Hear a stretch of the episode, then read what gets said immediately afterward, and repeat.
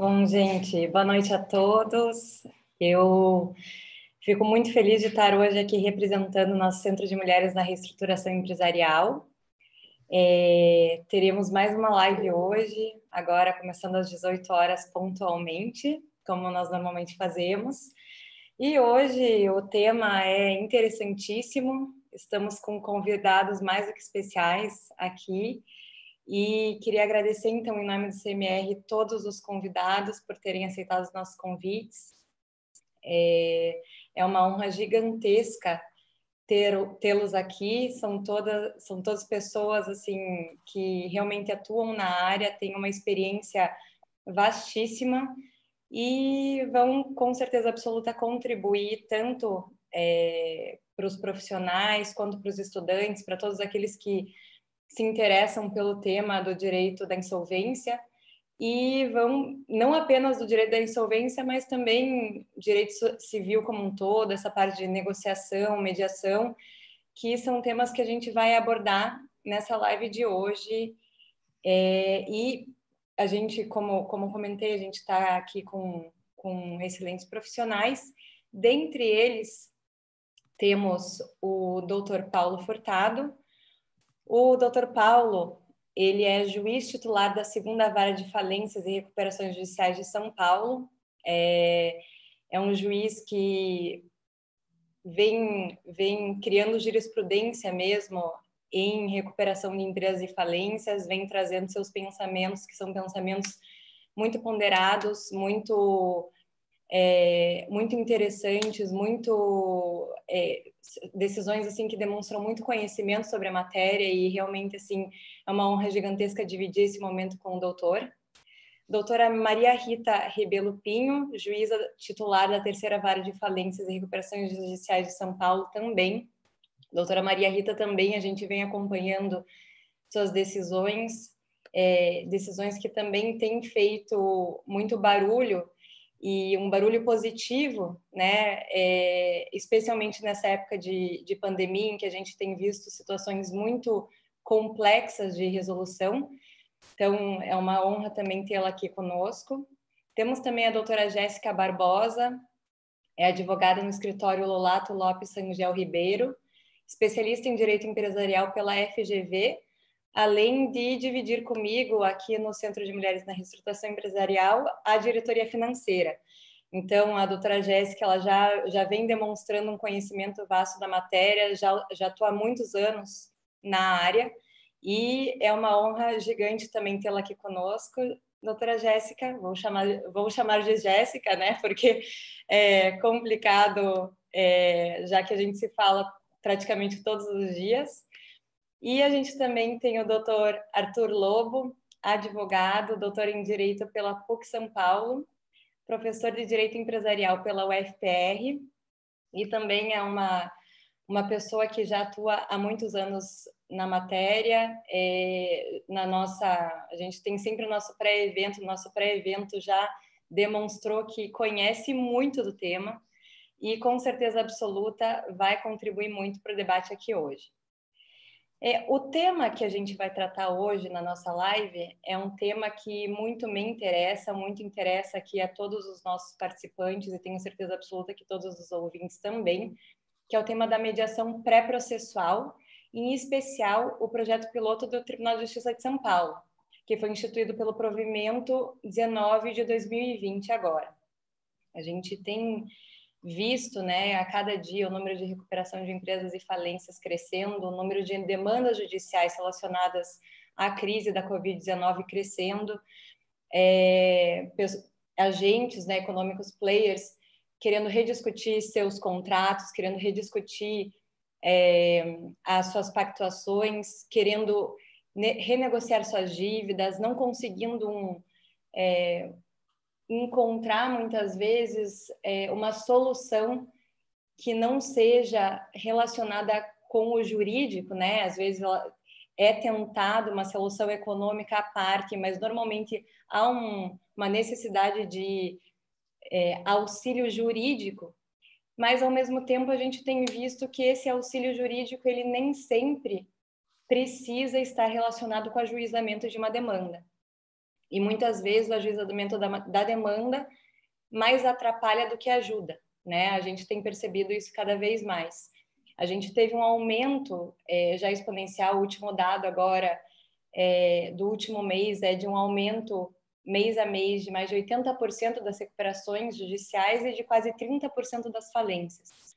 Então, a gente tem visto que, de fato, a situação ela é crítica e tende a se tornar cada vez mais crítica. E justamente visando a superar, a trazer mecanismos, né, visando a, a auxiliar essa situação, é que a gente tem visto iniciativas do Dr. Paulo, da doutora Maria Rita, além de outros julgadores aí, para trazer para a gente mecanismos que é, façam com que os players saiam um pouco dessa visão judicialista e tragam eles para uma visão mais de contemporização dos seus conflitos.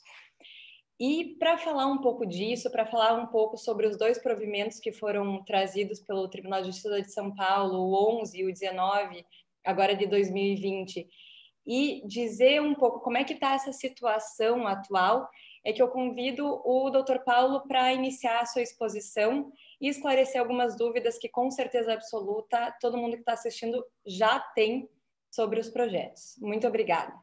Doutor Paulo, o doutor está com a palavra. Obrigado, obrigado, doutora Maiara. Eu agradeço o CMR pelo convite, mais uma vez, parabenizo a iniciativa de vocês. Não é? é sempre bom ter essa outra perspectiva na área de recuperação de empresas. Ah, também é um prazer ter ao meu lado a doutora Maria Rita, um grande colega, doutor Arthur, doutora Maiara, doutora Jéssica e também a doutora Mariana e a doutora Giovana, que participaram com a gente antes agora do, do início da transmissão. Eu vou falar, em linhas gerais, é, deste projeto piloto, porque depois, como nós conversamos, a doutora Maria Rita vai desenvolver um pouco mais e depois a gente fica aberto para as perguntas e a dinâmica pode ser melhor assim. O, o projeto piloto 1920, né, esse mais recente, que foi publicado na semana retrasada, se não me engano, ele, na verdade, nasceu dessa experiência anterior do outro projeto piloto do início do mês de março, que foi uma iniciativa da doutora Renata, comigo e com a doutora Maria Rita dando suporte, porque havia realmente um sentimento, uma percepção de que haveria um grande número de demandas empresariais em razão da crise econômica decorrente da pandemia. Então, a ideia era tentar evitar uma enxurrada de ações, colocando à disposição dos empresários um mecanismo pré-processual, portanto, sem custas, muito mais acessível, e que pudesse rapidamente trazer à mesa de negociação o credor é? ou o devedor e tentar obter uma solução mais rápida para essa situação conflituosa. O que a gente percebeu, e acho que também a, a doutora Maria Rita pode depois comentar também a, a percepção dela, é que começaram a surgir é, pedidos de recuperandas.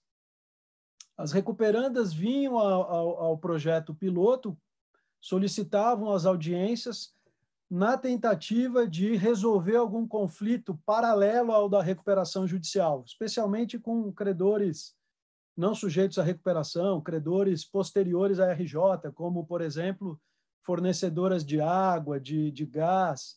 E, e nós percebemos que essas fornecedoras, essas credoras, elas estavam flexíveis, elas estavam abertas à negociação. Então, ao longo do tempo, nós percebemos que, é, ao mesmo tempo que nós tínhamos essa característica de demanda surgindo e o prolongamento do distanciamento social, que seria importante também criar esse canal de negociação é, pré-processual por uma tentativa de superação da crise daquele que iria eventualmente tentar uma RJ, é, de um empresário numa situação de maior dificuldade que precisaria fazer uma negociação coletiva. Então, nós pensamos exatamente no empresário, numa situação de crise, que antes de recorrer à RJ, poderia, num sistema pré-processual, conseguir sentar à mesa de negociação com seus credores e tentar a superação da crise neste momento, até conseguindo um quórum para obter uma recuperação extrajudicial. Por exemplo, nessa negociação prévia, se ele obtivesse adesão de mais de três quintos dos titulares dos créditos, ele poderia pleitear a recuperação extrajudicial. Então, a nossa ideia foi implantar esse sistema de negociação pré-processual, um outro projeto piloto com essa característica. O devedor em crise, antes de ingressar na RJ, acessaria esse sistema sem custas e tentaria essa solução numa base de uma negociação coletiva. A questão era é, a seguinte: nós vamos fazer um projeto para alcançar todas as empresas, incluindo as grandes empresas, as médias empresas, que têm maior capacidade de superar uma crise e, inclusive, ingressar com uma RJ ou com uma RE, ou nós vamos focar e fazer uma política pública mais focada para microempresa, para média, para empresa de pequeno porte, ou seja, para pequenas empresas.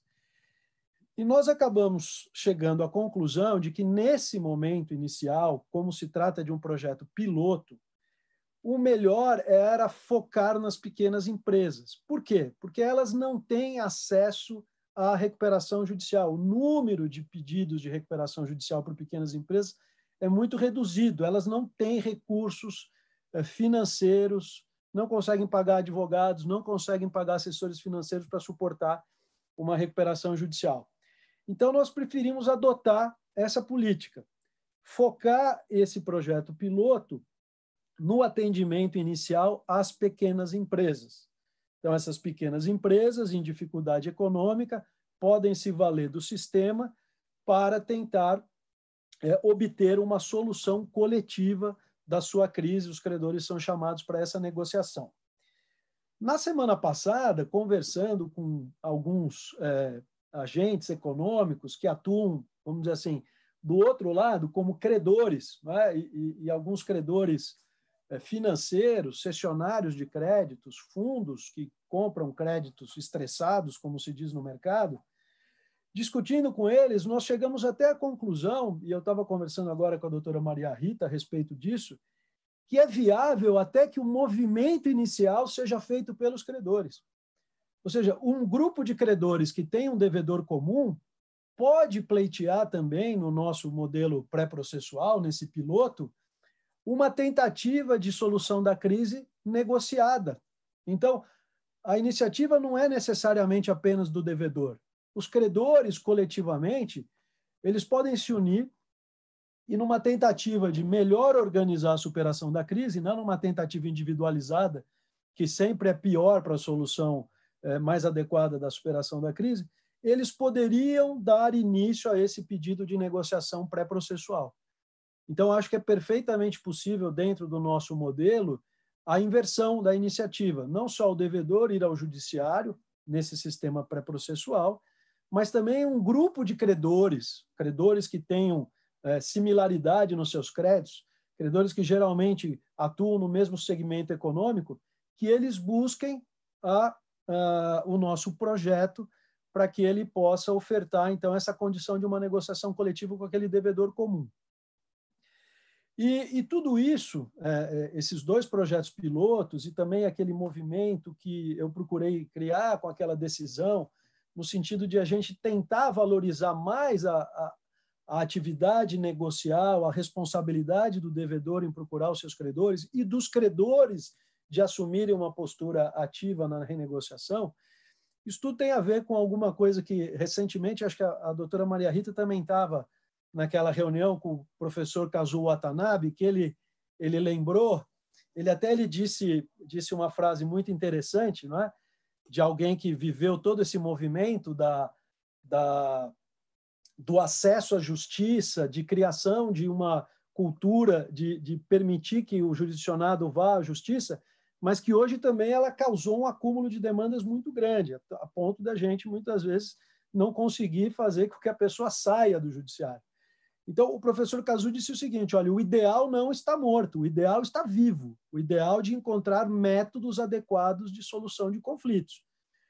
E qual o papel do judiciário? É? O papel do judiciário talvez agora seja mais o de fomentar essas iniciativas e não propriamente de ter o papel exclusivo de solucionar o conflito. Então, é, esse projeto piloto, o anterior, e acho que essa tem que ser a principal, uh, o principal norte da nossa atividade. Hoje mesmo, eu e a doutora Maria Rita, a gente teve uma reunião muito importante com câmaras de, de mediação, é, no sentido de que ah, talvez o nosso papel seja o mais maior de fomentar, de estimular essas soluções de, de conflito, por métodos adequados, como a mediação pré-processual, como a mediação na recuperação judicial, e não de querer que o judiciário seja um monopolizador de todas as soluções. Acho que esse é o melhor caminho que a gente tem a, a adotar nesse momento. Então, é, eu fico nessas considerações iniciais, agradeço o convite e fico à disposição, doutora Maiara. Muito obrigada, doutor Paulo é, excelentes as palavras, eu acho que muito esclarecedoras, especialmente em relação ao, a esse objetivo do projeto. E eu acho uma, uma questão super interessante que o doutor comentou, é justamente essa questão abordada pelo professor Cazu, é, e é um questionamento até é, axiológico. Né? Será que a gente quer realmente que tudo seja judicializado? Será que a gente quer é, que exista esse acesso à justiça amplo e restrito, isso tem a ver com o nosso sistema processual, né? Isso tem a ver com a, a forma como, como o nosso processo foi constituído, mas esse processo não precisa ser assim sempre, ele pode mudar e existem mecanismos para mudança. E isso vai muito na linha é, do, do meu questionamento até para a doutora Maria Rita, para ela iniciar a sua exposição, que é justamente de, existe um dever de negociar, existe um dever, a gente conseguiria pensar em um mundo agora é, processual, empresarial, é, do direito da insolvência, em que é, haveria uma necessidade, um dever de é, renegociar ou de iniciar tratativas de renegociação antes do ajuizamento de uma demanda? Será que a gente já consegue pensar nisso como um dever, ou será que isso está mais na linha do que o Dr. Paulo colocou, mais no sentido de um fomento, um incentivo a essa negociação? Como é que é a visão da doutora Maria Rita? Olá, boa noite a todas e a todos. É um enorme prazer estar hoje com vocês nessa live para que a gente possa discutir nosso projeto piloto e que a gente ouça as contribuições, as críticas e que certamente contribuirão para o aprimoramento do projeto esse tema da, da, da, da, existência do dever de negociar é algo que, para mim, se tornou muito claro com essa pandemia, né? Eu acho que é, foi, esse é um momento que nós estamos vivendo de grande incerteza, né? Muitos conflitos que estão surgindo, muitas discussões, é, muitos contratos que têm que ser renegociados, situações que têm que ser resolvidas, e, e, uma, e, e uma situação que afeta a todos em maior ou menor grau. Então, é, num contexto como esse, de tantas incertezas, é, um dever que antes não, me pare, não era tão evidente, assim me torna, pelo menos para mim, muito claro. Né? O dever de negociar, de sentar com a outra parte, para com quem você manteve uma relação contratual, com quem você está mantendo uma relação contratual, me parece é, que faz, faz absolutamente sentido, porque é, simplesmente pegar esse conflito, esse, uma situação que surgiu, jogar para um terceiro decidir, me parece a situação mais onerosa que você poderia trazer para aquela sua relação contratual que você mantém com uma outra com uma parte é sabido que a solução de um litígio, de um conflito por um terceiro, seja ele um árbitro é, privado ou, ou, juiz, ele demanda a, a, realização de um processo para que as, as partes tenham iguais oportunidades de apresentação das suas teses, para que elas possam, se desejarem, fazer provas, ou seja, você coloca um terceiro nessa relação que desconhece totalmente o que está sendo tratado entre as partes, e você exige que esse terceiro resolva. E para que esse terceiro esteja em condições de resolver, obviamente ele vai demandar um tempo. E um tempo que, numa situação como que a gente está vivendo hoje, é, é, um tempo muito caro e muito penoso para as partes envolvidas. Então, é, esse momento que nós estamos vivendo, ele me traz, é muito claro a existência de um dever de negociar. Um dever que decorre da boa-fé objetiva que existe nas relações contratuais, um dever lateral que está inato a qualquer relação contratual e que é, você se recusar a sentar com a outra parte para conversar com ela, para pelo menos tentar chegar a uma solução negociada antes de, um, de submeter esse conflito a um terceiro que desconhece absolutamente o conflito, é, me parece que é até uma situação que pode ser já um abuso de direito, eventualmente até uma responsabilização pelos custos que venham a ser sofridos pela outra parte, por ter que jogar esse conflito para o Poder Judiciário. Outra questão que surge com essa, é, nesse momento de pandemia, que eu acho muito interessante do ponto de vista jurídico, é se existe, é, do ponto de vista processual, uma, um, se é um pressuposto processual, você negocia, não negociar, mas submeter esse conflito antes a uma, uma, um apoio da negociação, que é a mediação. Né? Essa questão eu já acho uma questão mais complicada, eu ainda não tenho opinião formada, mas é, pensando no esgarçamento da relação contratual, ou seja, um, um impasse na negociação, me parece que uma tentativa de, de mediação antes de submeter o conflito ao Poder Judiciário é uma alternativa mais econômica, né? é mais célere e que, ao contrário da, da, da via em que você insere o terceiro, é, o apoio à, à, negociação na mediação, você permite que as partes ainda obtenham esse efeito mais célere de resolução do conflito, que, que é o que elas querem. No momento desse de incerteza, que todo mundo quer segurança e que esses conflitos sejam apaziguados o mais rápido possível. Então, sobre essa perspectiva de, de criar um espaço é, para que essas negociações possam ocorrer, né, e, e, sentindo, e é interessante isso, né, essa, essa pandemia, ela, ela você, eu vejo muitos artigos, muitas lives que estão saindo sobre isso, as pessoas, é, parece que existe um consenso geral entre os operadores de direito de que numa situação em que nós estamos vivendo, não existe alternativa melhor que não seja a alternativa negociada entre as partes, né? Me parece um, um consenso isso. Então, com, sentindo essa, essa premência, nos parecia muito importante criar, no âmbito do Poder Judiciário, um espaço para que essa mediação possa acontecer. E é uma sinalização importante do Poder Judiciário, é, no sentido de que acreditamos nessa via, que é uma via importante e que não é uma via menor em relação ao Poder Judiciário, é uma via alternativa que deve sim ser utilizada, né? E foi com, essa, com esse contexto que, que esses projetos pilotos foram concebidos e me parece que é, é, um, é um legado importante dessa, dessa pandemia que espero que com o sucesso do, do, do piloto é, ele persista, né? Eu queria passar para vocês hoje mais ou menos qual é o procedimento que a gente pensou para o nosso piloto. E eu acho que é importante começar falando que é, o requerimento do requerimento, como que é feito o requerimento pelas partes. Existe um e-mail que é mediaçãocovid.tjsp.jus.br, mediacão, né, não tem cedilha nem tio, em que os interessados podem mandar solicitar essa solicitação de mediação ao Tribunal de Justiça.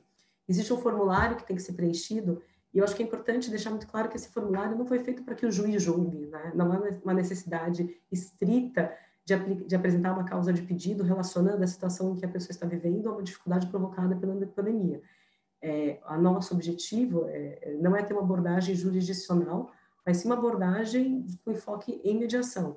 Então, existindo interesse, existindo interesse de, de levar esses conflitos para uma solução negociada, é, havendo uma dificuldade que, nesse contexto de pandemia, se justifica, nos parece que é, é uma situação suficiente para que possa haver um encaminhamento desse, desse formulário, que tem que ser preenchido, porque o objetivo do preenchimento é permitir que o juiz ele possa ter uma visão do problema, qual, quais são os conflitos que vão ser submetidos à mediação e possa procurar um mediador que seja o mais adequado, né?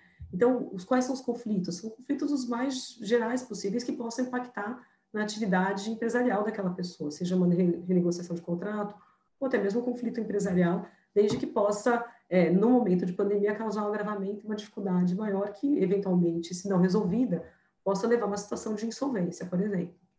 É, apresentado esse pedido, o juiz ele, ele, ele procura dentre os, os, mediadores cadastrados no tribunal ou a Câmara é, cadastrada, é, que, que lhe, lhe parecer melhor, lembrando que se o devedor tiver uma indicação, essa indicação será respeitada também.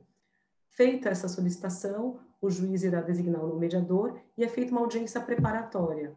Qual é o objetivo da audiência preparatória? O objetivo da audiência preparatória é simplesmente apresentar o devedor, para o mediador, ao juiz, para que se possa ter uma ideia de tempo de duração dessa mediação e seja fixado um, um e-mail do servidor, que vai ser um e-mail, um canal de comunicação entre o juiz e os devedor, o devedor e, os, é, e o mediador. É, não há nenhum objetivo da nossa parte de interferir na forma como essas mediações serão feitas. É, o, o provimento ele fala expressamente na lei de mediação e a lei de mediação fala em sigilo das sessões de mediação, de mediação, então não haverá uma intervenção do magistrado na forma como essas mediações serão conduzidas, nem é, ele participará dessas sessões. Provavelmente é claro ao falar que, se for uma Câmara selecionada, os procedimentos e a forma de remuneração seguirão dessas câmaras, e se for um, um, um, um mediador do tribunal designado, será utilizada a plataforma Teams. O mediador, junto com o devedor, ele irá pensar qual a melhor forma de chamar os credores interessados para negociar, como que são feitas essas sessões, ou seja, é realmente um procedimento muito ágil e dinâmico e muito pouco burocrático. A nossa ideia não é burocratizar, e sim deixar para que o mediador e o devedor eles tenham mais, é, maior ampla, mais ampla liberdade possível para conduzir isso da melhor forma possível. Como o Paulo falou, é, negociar qualquer credor pode. Então, o que nós queremos é deixar um espaço saudável de negociação com o apoio desse, desse mediador, que nós acreditamos que possa contribuir para que a, que a negociação seja mais produtiva, sobretudo sobre uma perspectiva de uma negociação coletiva, que é o que se trata esse piloto do provimento 19. É, uma, algo que eu acho muito interessante do provimento é que ele, traz, ele traz algumas diretrizes para o mediador. Uma diretriz que ele trata é justamente essa, é isso que o Paulo falou, de procurar, na medida do possível, se vislumbrar a possibilidade de que aquela negociação é, coletiva e, a, e, o grau de insolvência do devedor seja tal que se encaminhe para uma recuperação extrajudicial, que também é uma forma de, de tratar a situação de crise da empresa de uma forma mais econômica e mais célere, e que nós entendemos que nesse momento de pandemia possa ser muito útil para ajudar a, empresa a sa, sair daquela situação de dificuldade. É, passados, o, o fala em 30 dias corridos a 60 dias de corridas de mediação, e depois será marcada uma audiência de finalização, que na verdade na audiência de, de, de preparação já é designada. Obviamente que se houver necessidade de aumentar esses prazos, o mediador junto com o devedor, eles deverão se comunicar com o juiz por meio do e-mail que foi fixado na audiência preparatória. Os acordos que vierem a ser celebrados durante essa mediação, eles poderão ou não ser encaminhados para a homologação do juiz na audiência de finalização. É, é, é algo que o credor, juntamente com o devedor, juntamente com os credores dele, eles têm que verificar qual é a melhor alternativa para eles, se eles desejam ou não submeter esse acordo para homologação judicial. Não é, um, não é obrigatório, é totalmente facultativo. Se por acaso não houver interesse na homologação desses acordos, que são títulos executivos extrajudiciais, o juiz simplesmente na audiência de, finaliza de finalização irá é, consignar isso em ata e encerrar o procedimento sem qualquer tipo de outra formalidade. Agora, se houver, a necess... se houver interesse na homologação desse acordo para que se torne o título executivo judicial, é, nós pedimos para que haja controle nosso, do Poder Judiciário, do, do título que nós estamos homologando, que sejam encaminhadas as documentações necessárias para que se possa aferir é, a identidade de quem esteja assinando os, os, contratos, os acordos, né? Nós temos a, nós teremos a documentação do credor, do devedor, porque ele fez o requerimento, então isso estará conosco, e nós precisaremos de uma documentação que permita aferir se aquela pessoa que assina em nome do, do credor é ele mesmo. Por isso que no, no provimento que fala em reconhecimento de firma, se por acaso o credor não estiver presente em audiência, também é uma faculdade. Ele pode estar presente ou não. É, o provimento pede que o devedor ele informe é, a qualificação do, do, credor, se por acaso ele for participar da audiência, para que ele possa ser com, é, com, é, chamado a participar dessa audiência de finalização. E se ele não, não quiser, não tiver interesse, e se não houver documentação suficiente para que se possa homologar o acordo, simplesmente a consequência será a não homologação daquele acordo em título executivo judicial, mas é uma questão simplesmente formal. E é, nessa audiência, ela pode, ela será realizada de finalização com a participação do devedor, do mediador dos credores interessados, em que nós iremos simplesmente relatar qual foi o resultado da mediação apenas para controle do projeto piloto e encerramento do litígio. Se houver uma, uma situação, se for possível entrar com a recuperação extrajudicial, é, é, as normas de distribuição são as, as normais de qualquer procedimento é, dessa natureza do Tribunal de Justiça, e o impacto disso no projeto piloto é que ele vai ser é, extinto. É uma discussão que interessante que surgiu é se haveria prevenção, não há prevenção, é, mas uma, algo que nós ficamos discutindo no pré-evento é se haveria a possibilidade do mediador que atua na fase é, de pré-processual, se ele poderia ser chamado a atuar na fase processual, na, na verdade não, não, vejo por que não, né? E, por fim, se houver a recuperação judicial durante o procedimento ou falência, também haverá a extinção do projeto piloto e seguimento do processo de recuperação de falência no, no juízo competente, observando as regras normais de distribuição. Então, eu acho que, que eram essas as considerações que eu queria fazer e agradeço a, a CNR pelo convite, a doutora Jéssica, o doutor Arthur, o doutor Paulo, a doutora Maiara, a doutora Giovana e a doutora Mariana pelo convite. Muito obrigada. Muito obrigada, doutora Maria Rita. É super esclarecedor, é, super esclarecedor essa tua fala, é, esses teus apontamentos. Nós todos estávamos muito curiosos a respeito de algumas dessas questões, discutimos algumas delas na nossa nosso pré-evento, tiramos várias dúvidas, até nos aproveitamos um pouquinho da, da presença dos dois, de, de dois dos juízes responsáveis pelo projeto aí. Então, foi, assim, é, muito positivo. E uma questão que a doutora Maria Rita pontuou, e que eu acho que é muito interessante, é justamente a importância é, dessa, dessa competência, dessa capacidade técnica do mediador, é, e a necessidade de haver essa compatibilização né, entre a empresa, entre o estilo de procedimento que a empresa está buscando e o mediador que vai ser escolhido pelo magistrado ou potencialmente homologado simplesmente com base na, na definição por parte do próprio devedor.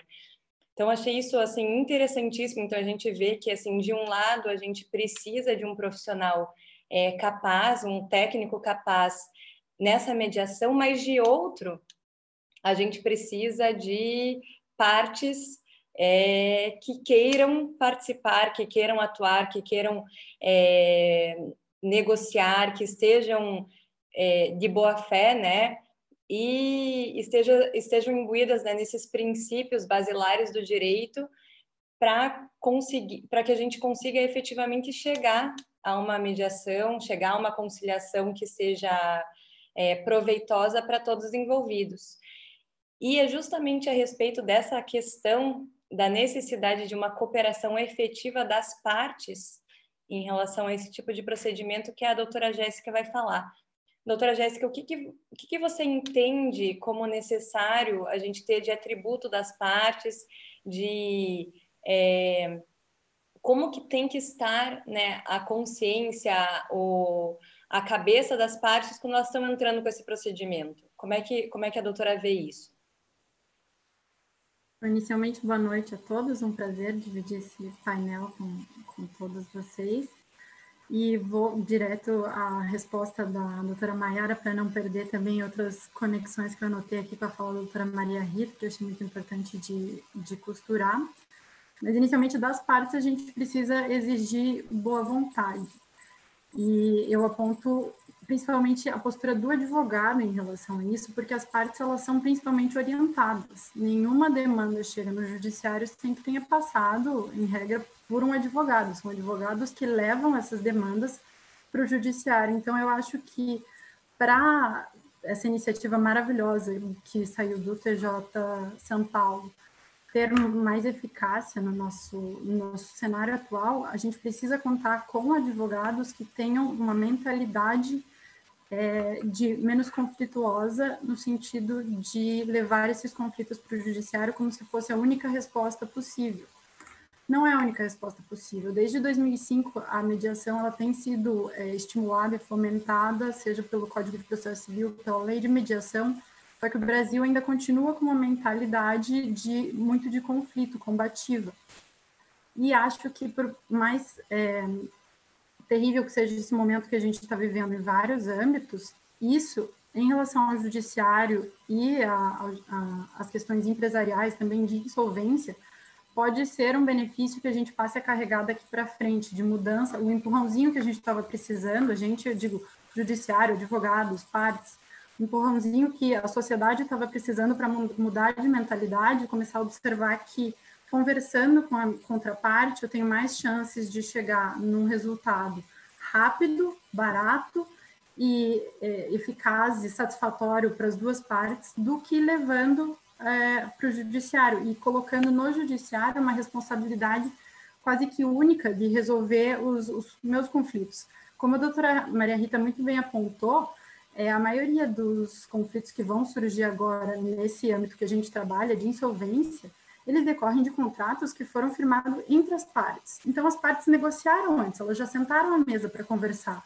Por que elas não podem fazer isso de novo? Para evitar que a gente tenha que movimentar toda uma estrutura que já a, gente já reclama da demora do judiciário. Muitas vezes o judiciário já todas as partes perdem o time é, de uma resposta eficiente e satisfatória por causa da demora. Por que, que a gente, então, não assume como advogados e como partes a responsabilidade da, da nossa função no meio disso tudo, também como profissionais é, essenciais à boa administração da justiça.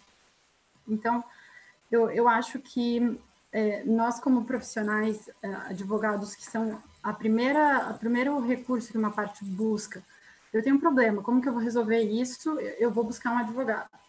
E nós, advogados, temos uma postura, me coloco 100% nesse, nesse lugar, de pensar, eu escuto o problema da parte e penso onde na caixinha de ações que o ordenamento jurídico me disponibiliza, onde que eu posso encaixar esse problema para levar para o judiciário e esperar que ele me responda da forma que eu quero, porque eu vou fazer o melhor para defender só a minha parte. Então, é, e agora eu acho que a gente está precisando, tá, outra outro benefício que eu acho que pode ser visto também desse momento é a cooperação entre as partes. Se eu colocar o, problema do meu cliente numa caixinha e levar para o judiciário, eu sei que vai demorar muito e não vai ter uma resposta é, à altura do que a gente precisa e do que a gente deseja. Então, por que que como, como é, profissional, representante dessa parte, eu não vou de fato defender o melhor interesse dela, que é conseguir uma resposta o mais rápido possível? como foi exposto pelo Dr. Paulo pela doutora Maria Rita, o, procedimento do projeto piloto, ele tem previsão de duração de 60 dias. Pode ser prorrogável sim, mas a, o, as sessões de mediação, elas vão exigir das partes muito engajamento, muita boa vontade, e com isso, com o engajamento, com sessões marcadas, eu acho muito difícil que as partes eh, se afastem da forma como se, elas se afastam num processo. É, como, por exemplo, no processo de recuperação judicial. A gente sabe que os profissionais de recuperação judicial, eles já têm como é, know-how um pouco de negociação. A gente precisa negociar. A recuperação judicial é uma grande negociação, mas que com o tempo, o que a gente vai vendo é que muitos credores, eles nem tomam interesse em participar da negociação, porque eles acreditam que eles não têm chance nenhuma. O crédito deles não, é, não tem privilégio nenhum, o crédito deles não tem peso nenhum nas negociações. Já numa mediação, é, todas as partes vão ser escutadas, todas elas vão ser ouvidas e vão fazer parte de alguma forma desse processo. Acho que só essa, essa mudança de posicionamento já vai já dá muito mais credibilidade a uma solução que a gente sabe não vai ser não vai ser um consenso, mas vai ser uma solução a menos onerosa para todo mundo e que vai ser mais fácil de todo todas as partes envolvidas, credores, devedor visualizarem que aquilo é o esforço que cada um precisa fazer para chegar a uma medida equilibrada em todos. Então, eu acho que o advogado, como, como esse profissional que é, vai levar a demanda ao judiciário, ele precisa dar um passo para trás e pensar se ele realmente precisa fazer isso. Essa é a mudança que a gente, a gente tem que exigir da nossa, da nossa sociedade, principalmente como advogados, porque senão é, não adianta nem a gente ter, ter, ótimos projetos pilotos ou ótimas medidas é, realmente já concretizadas, se a gente não tiver uma postura das partes e do advogado que as orienta, de procurar isso. E acho que uma, uma questão muito importante é a mudança de mentalidade em relação à mediação não ser uma forma alternativa, ela ser uma forma tão válida quanto a judicial, então, o que, que, o que, que nós podemos fazer em relação a isso? A gente pode apresentar para os nossos clientes a mediação como uma primeira opção.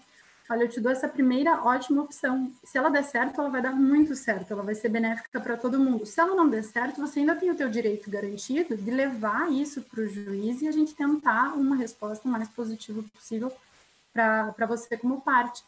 Então, e, e eu acho difícil é, para não dizer quase, pelo menos na minha experiência, Eu não lembro de, de ter ouvido isso como uma primeira opção, sabe? É, de, de, mesmo de propor, é muito raro propor para um cliente que normalmente já chega para a gente desesperado, isso também é uma, uma, uma, questão de uma mentalidade que teria que mudar, e eu acho que com a pandemia também está mudando, está todo mundo, é, em geral, né? Exceção são as empresas que estão bem, então não causa tanto espanto do mercado as empresas pedirem ajuda, falarem que estão mal. Então, esse estigma ele está sendo um pouco é, dissolvido agora nesse momento em que está todo mundo mais ou menos no mesmo barco, né? é, tendo em dificuldade e precisando pedir ajuda. É, com isso, eu acredito que a gente consegue melhor uma, ter uma melhor receptividade de, de todos os lados. A gente está ouvindo é, que bancos estão negociando mais, o Banco do Brasil, que era dificílimo de negociar, a gente tem ouvido uma melhora, é, caixa econômica também então, se isso está acontecendo até com esses bancos que a gente já, já eram conhecidos de difícil negociação, imagine com pequenos credores. Outra, outra vantagem gigantesca da, da mediação, eu acredito também que é a manutenção das, das relações comerciais. Você não vai romper porque uma decisão é, que veio de um terceiro impôs o seu direito ou impôs o direito do outro é, sobre o meu a gente vai decidir juntos o que é melhor e a gente pode continuar a nossa relação. Muitas vezes uma empresa tem um credor é, que é um fornecedor essencial de alguma coisa muito específica ou um, um comprador que é, que é necessário para a manutenção das atividades da empresa. Esse tipo de rompimento é muito ruim numa recuperação judicial, que muitas vezes vem como uma surpresa. O devedor tem vergonha de falar que está está mal, que precisa de ajuda, e o credor, que sempre considerou ter tido boas relações com aquele devedor, ele é surpreendido com uma carta do administrador judicial falando: olha, seu crédito é tanto. Corra para o seu advogado e pergunte o que, você pode fazer em relação a isso. Eu acho que a mediação, você é, receber um, um, informe de que, ó, eu estou disposto a sentar numa mesa com terceiro imparcial, é bem diferente de você só receber uma imposição de você não pode fazer mais nada, você não pode mais cobrar o seu crédito, não fale comigo, não adianta, agora é só pelo processo que você vai receber. Então, é, essa postura, além de desafogar o judiciário, ela, ela é muito melhor para as empresas. Então, eu realmente acho que o papel do advogado nesse, nesse ponto, para a gente conseguir dar força para esse projeto piloto, que acho que tem tudo para dar certo, tem tudo até para ser uma, uma mudança de mentalidade daqui para frente. A gente pode deixar isso como legado para as próximas é, para os próximos anos de direito, aí vem muito dessa, dessa disponibilidade dos advogados e da parte de, de negociar. É, e ter a mentalidade de que ninguém vai sair ganhando, né? Eu acho que também é, nós, como advogados, às vezes a gente tem, tem que, é, na mediação, abrir mão. A gente primeiro tem que saber que nós não somos indispensáveis. Acho que tem um estigma que alguns advogados parecem que têm medo. Ah, se a gente for para mediação, o meu cliente não vai precisar de mim, ele vai descobrir que ele consegue ele consegue sozinho resolver o problema dele. Não é verdade, eles vão, vão continuar precisando de assessoramento até para eles conseguirem medir, é, sopesar os deveres e os direitos deles para uma boa negociação, para saber realmente o que, que eles têm como direito, o que, que eles têm como dever, para poder é, chegar numa mediação sabendo até onde eles vão ceder, estão dispostos a ceder ou eles estão precisa, precisam receber. O, então, o advogado continua sendo essencial, e ele precisa abrir mão é, da mentalidade de combativa de querer ganhar um processo. Um bom processo não é um processo em que se ganha, um bom processo é um processo em que tem o menor ônus e a resposta mais rápida para todo mundo.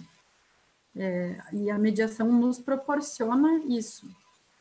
É, bom, acho que meu tempo está quase acabando, então eu gostaria só de, de apontar o, a mediação também como, como ela vem ela é colocada, não a mediação em si, mas a, a necessidade da gente tentar, apenas em última instância, levar as discussões e disputas para o judiciário é um dever ético do advogado. Isso está no nosso código de ética. Isso muitas vezes é, a gente lê uma vez e esquece. Então vamos vamos trazer luz de volta para esse, esse, dever ético dos advogados de tentar achar a melhor solução justa para o caso e não simplesmente é, pedir e colocar no judiciário a culpa exclusiva da gente ou ganhar um processo ou perder um processo.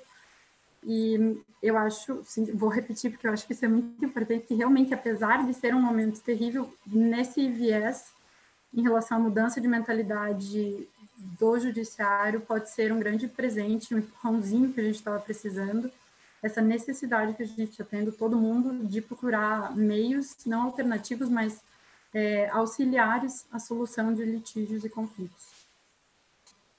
Aí é isso, Mar. Obrigada, Jéssica. É, brilhante fala também, super interessante tudo isso que você falou. Acho que a gente aprendeu bastante com você, uma delícia de escutar. E você falou algumas coisas aí que eu acabei me identificando, porque quando a gente realmente trabalha com recuperação, a gente vê que na prática com os nossos clientes, quais que são os clientes em que a gente realmente tem uma manutenção de atividade da, dos devedores? São os credores financiadores, são os credores que daí, ou os, ou os financiadores, né, os credores com quem a devedora precisou sentar, precisou negociar um contrato específico e não caiu naquela vala comum, né, da, do plano de recuperação. Então, a gente vê aí que, de fato, esses contratos relacionados com longa duração, com em que você efetivamente necessita do outro e que você senta para conversar, são os contratos em que você faz com que pós RJ haja ainda um é, um bom relacionamento, um relacionamento positivo entre as partes. E o que a gente tem feito bastante é até mudar a forma de contratação é, dos nossos honorários. Você contrata, olha, o, vai ficar é, nessa parte pré-processual, portanto, então eu vou auxiliar nessa parte de mediação e o valor dos honorários vai ser tanto. Se a gente precisar ir para a RJ ou precisar ir para um, uma outra fase é, em que exija o ajuizamento de uma demanda, os honorários vão ser acrescidos de tanto.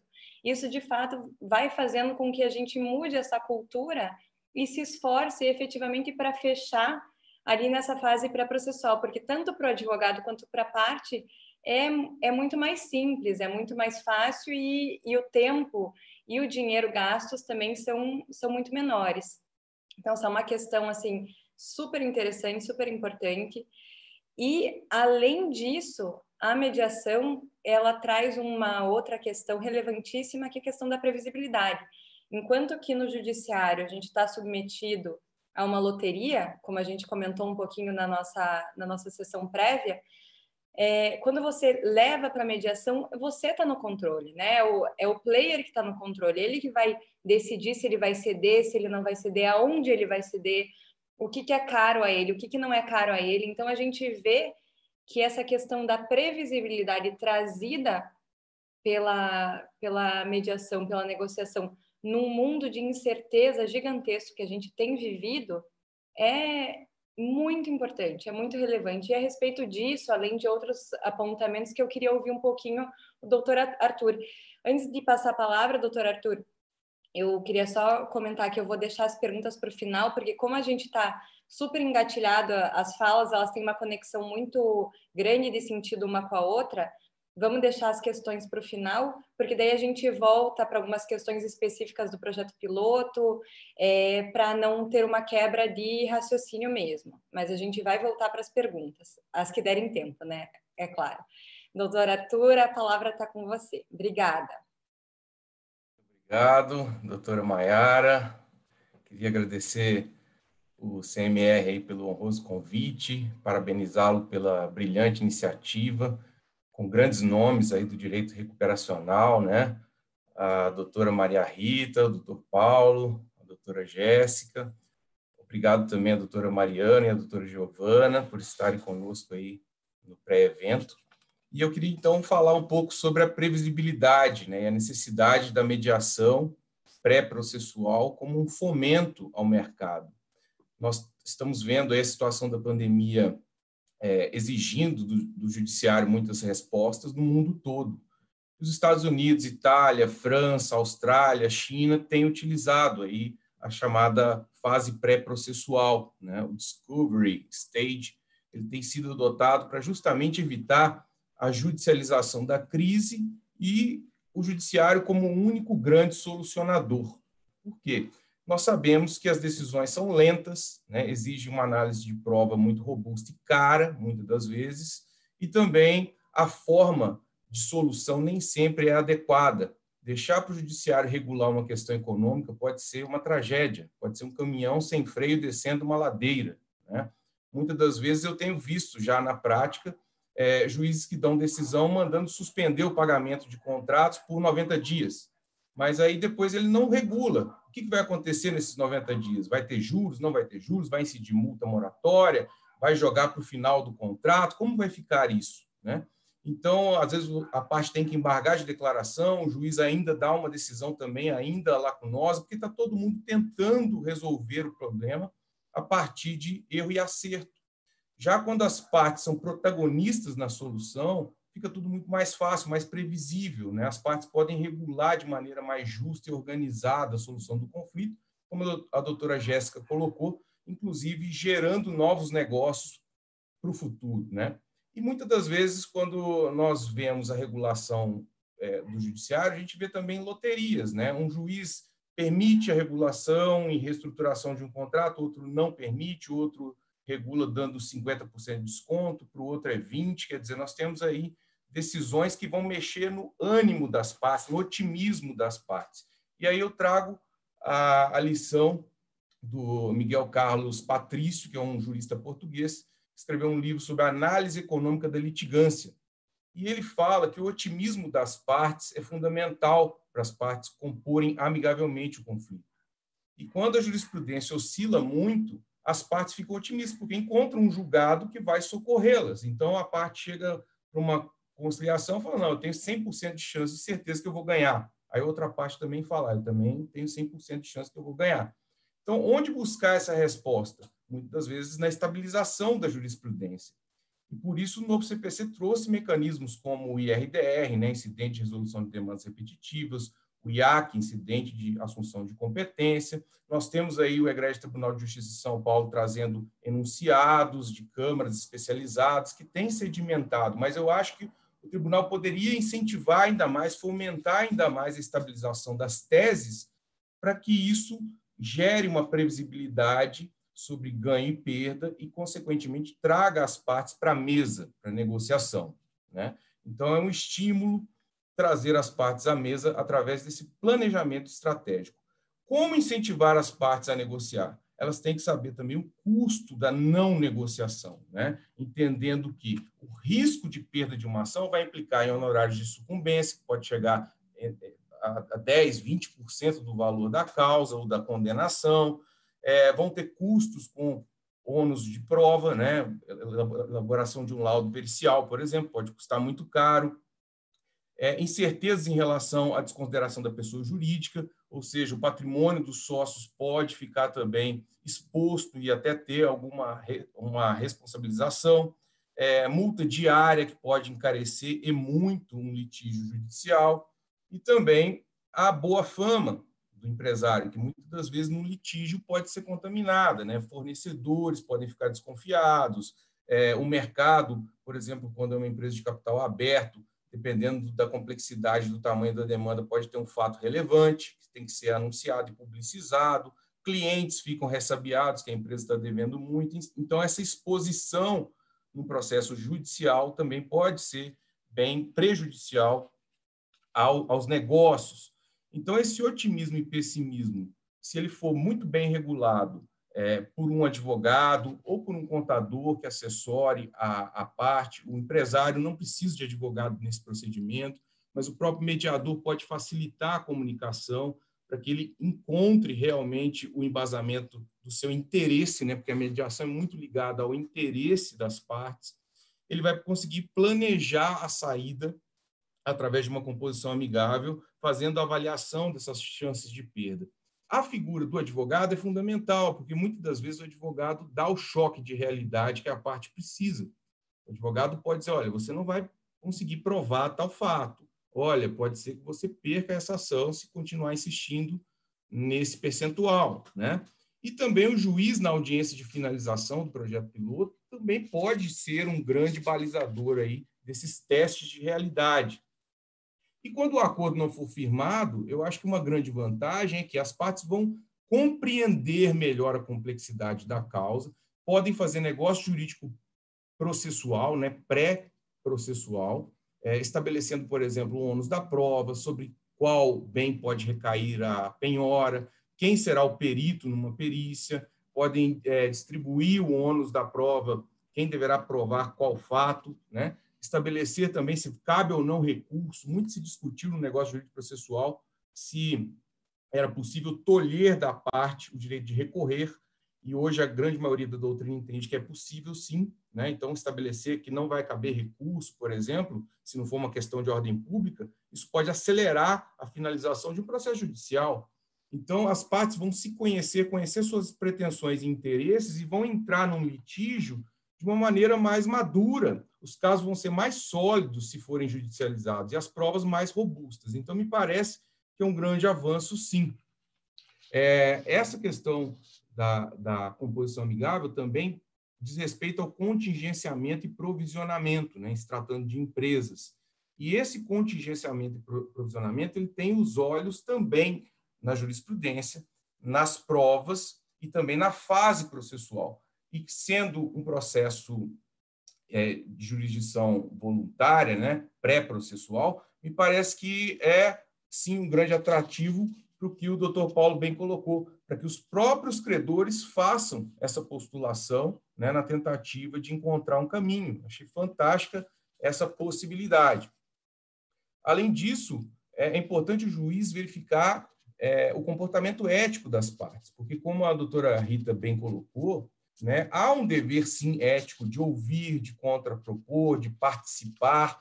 Esse dever é, tem base é, no princípio da cooperação né, entre as partes, está previsto também no novo CPC, e o juiz tem que controlar, inclusive, os oportunismos, as fraudes. Então, me parece que o juiz, nesse procedimento, pode sim condenar uma parte por litigância de má-fé, caso ela falte com a verdade, apresente algum documento que não é verídico, né, ou alguma versão que não tenha relação jurídica nenhuma com a verdade, então, o juiz tem que fazer esse controle para justamente demonstrar que é um procedimento sério que vai, sim, gerar é, resultados. A importância do, do, advogado também me parece que é fundamental para dar presunção de, de legitimidade, de veracidade ao que está sendo discutido. E me parece que quando os advogados participam, é, a sugestão que eu, que eu faço é que a interpretação seja no sentido de que é dispensável o reconhecimento de firma em cartório, já que o advogado, pela fé do seu grau, pode declarar a autenticidade daquela assinatura. E aí, é, nós temos, então, um ambiente que vai chamar as partes para construir um relacionamento duradouro na composição daquele débito, vai preparar uma recuperação extrajudicial, que eu achei fantástico o intuito do projeto, porque ele dá condições para o devedor conversar, dialogar e chegar no código de três quintos, que é absolutamente necessário para a recuperação extrajudicial, e me parece que a recuperação extrajudicial é, sim, o caminho, porque a recuperação judicial, além de ser muito cara, é, em um processo muito extenso e com prazo até, muitas vezes, indeterminado, é, me parece que a recuperação judicial precisa, sim, ser incentivada, e esse projeto piloto eu tiro o chapéu, é um grande avanço. Parabenizo o desembargador Ricardo Anaf, né, corregedor-geral do Tribunal de Justiça de São Paulo. Parabenizo também os demais magistrados, doutor Tiago Limonge, doutora Renata Maciel, doutor Marcelo Perino, né, doutora Andréia Palma, porque vão trabalhar para o bem do nosso país. Vai ser um grande piloto que será exemplo para outros estados, né, para outras jurisdições e espero que vocês tenham muito sucesso. Contem com o trabalho também das OABs na divulgação. Sugiro que divulguem também junto aos conselhos regionais, no caso, no caso sendo somente São Paulo, mas o Conselho Regional de Contabilidade, né?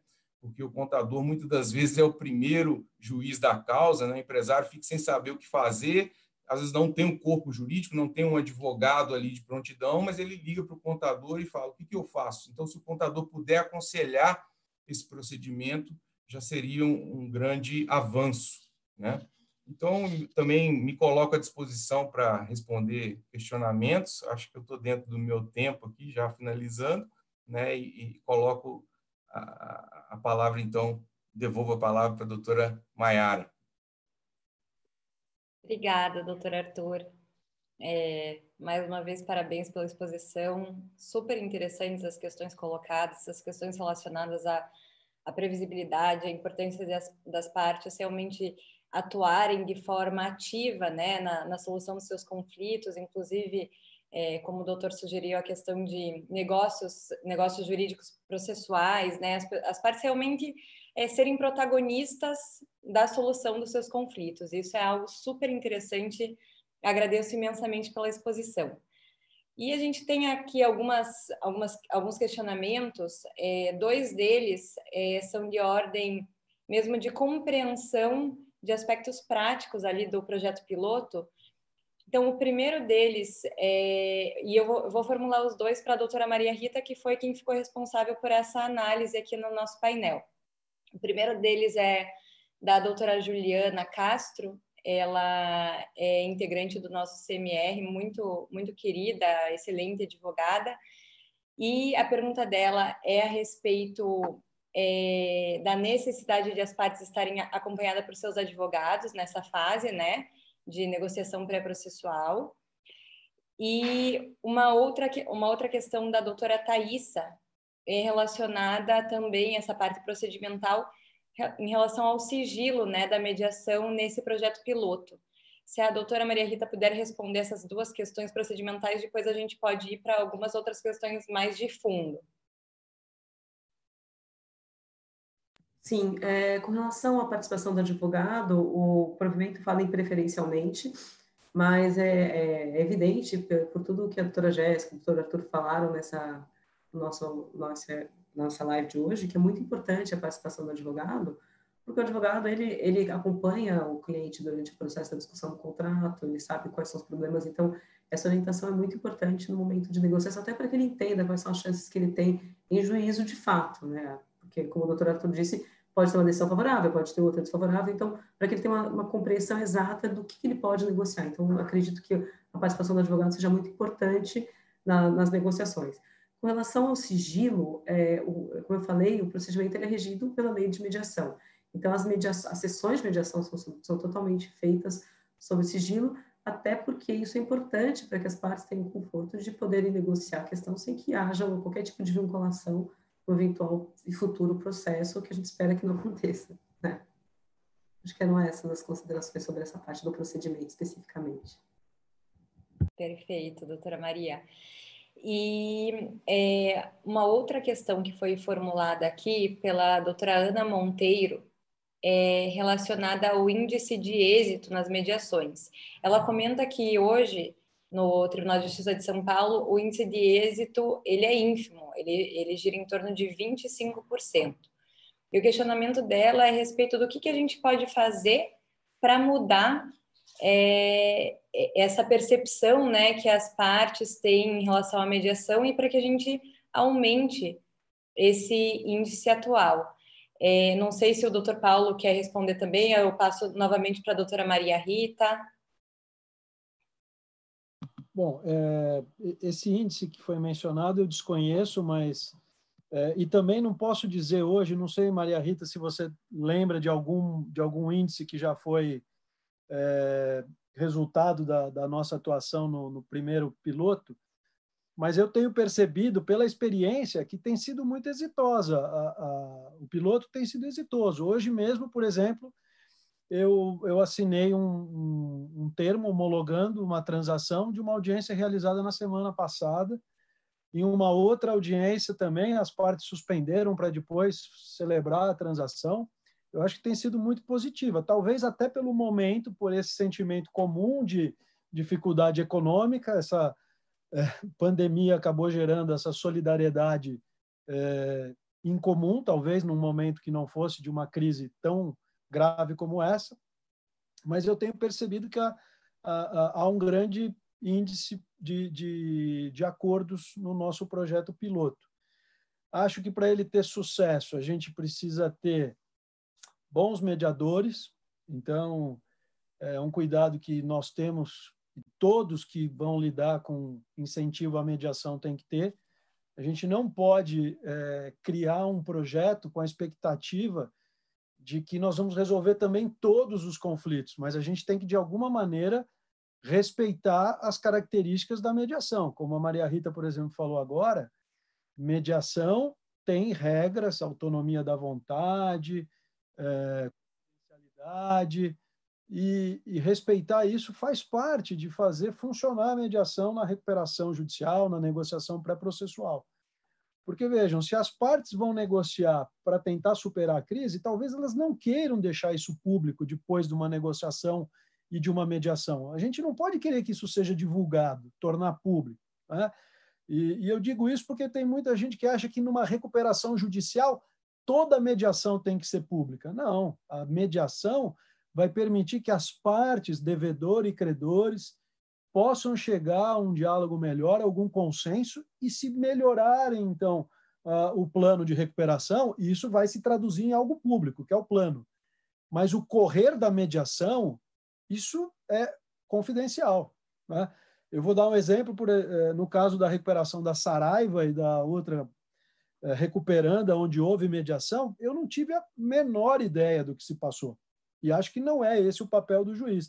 O juiz tem que fazer que as partes respeitem a, a, a atuação do mediador e separar bem as figuras do mediador e do administrador judicial. Quer dizer, o administrador judicial não vai atuar na mediação e o mediador também não vai se miscuir nas tarefas do, do administrador judicial. Acho que separar bem as duas figuras é, vai fazer bem para a mediação na RJ.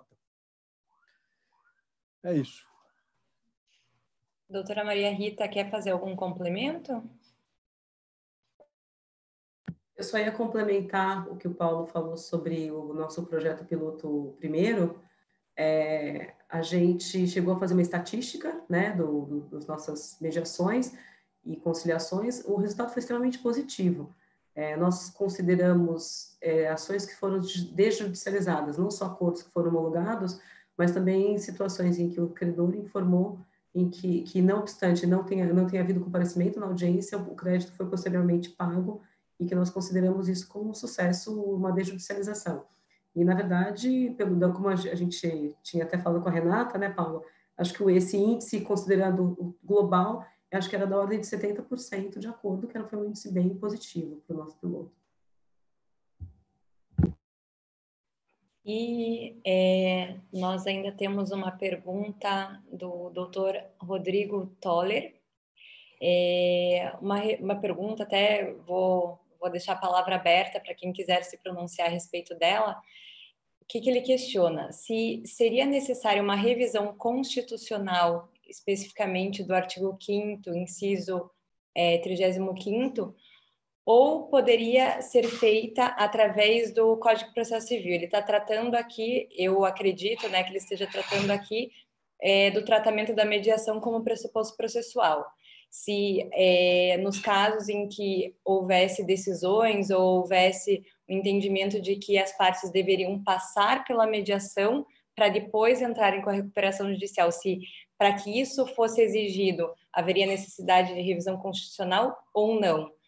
É, não sei se alguém tem é, conseguiria responder nesse momento esse questionamento aqui para gente.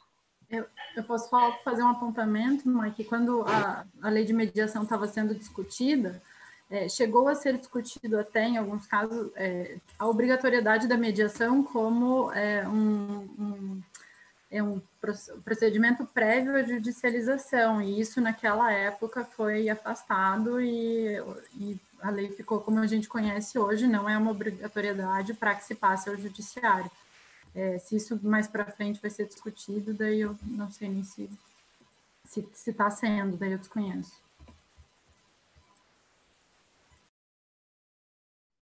Fazer algum comentário? É.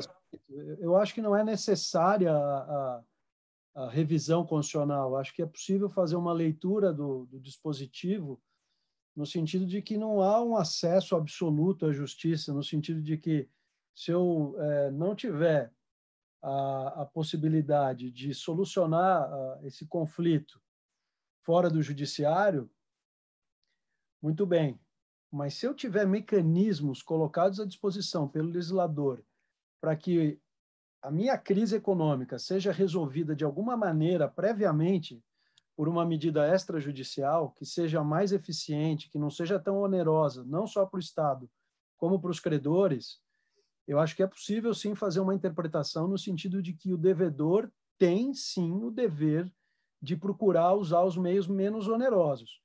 Então, vejam, há cada vez mais no, no, no, no âmbito da Fazenda Nacional, por exemplo, mecanismos de solução do endividamento fiscal por meio de negociação, transação tributária agora.